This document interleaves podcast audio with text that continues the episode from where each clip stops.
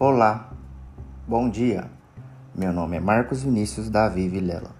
Sou estudante de medicina da Universidade Brasil e venho através desse podcast convidar vocês a refletirem sobre as ações de educação em saúde para a prevenção e controle da Covid-19.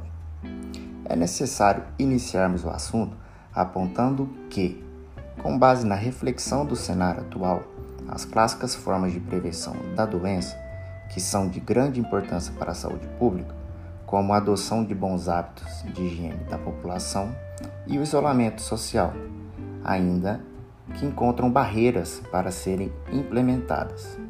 As principais ações preventivas e de educação sanitária, de acordo com o Ministério da Saúde, que podemos aplicar no nosso cotidiano, são buscar informações de fontes oficiais e seguras, Ministério da Saúde e Anvisa. Lavar com frequência as mãos, até a altura dos punhos, com água e sabão, ou então higienizar com álcool em gel 70%.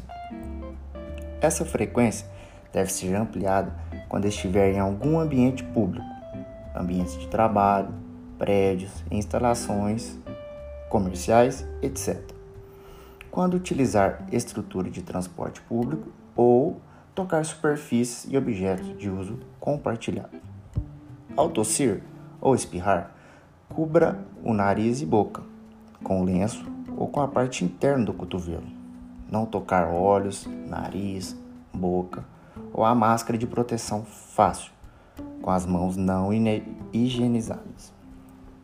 Se tocar a região dos olhos, nariz, boca ou a máscara, higienize sempre as mãos, como já indicado. Mantenha a distância mínima de um metro entre pessoas em lugares públicos e de convívio social.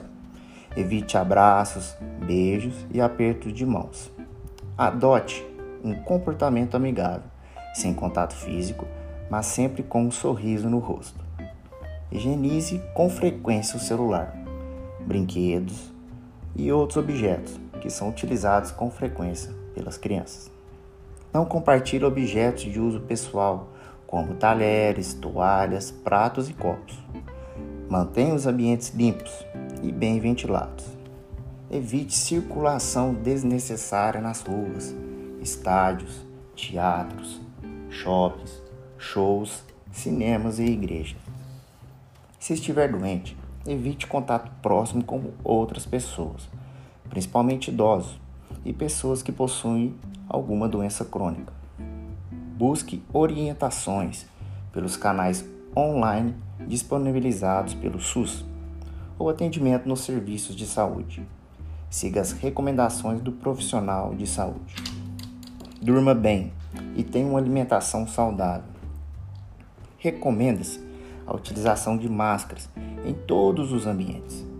As máscaras de tecido artesanais não são equipamentos de proteção individual, EP, mas podem funcionar como uma barreira física, em especial contra a saída de gotículas potencialmente contaminadas.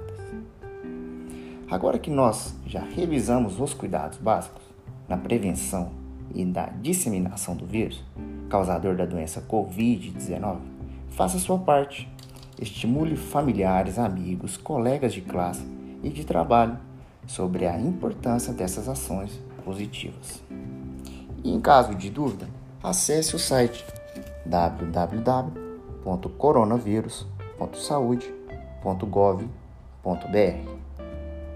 Muito obrigado.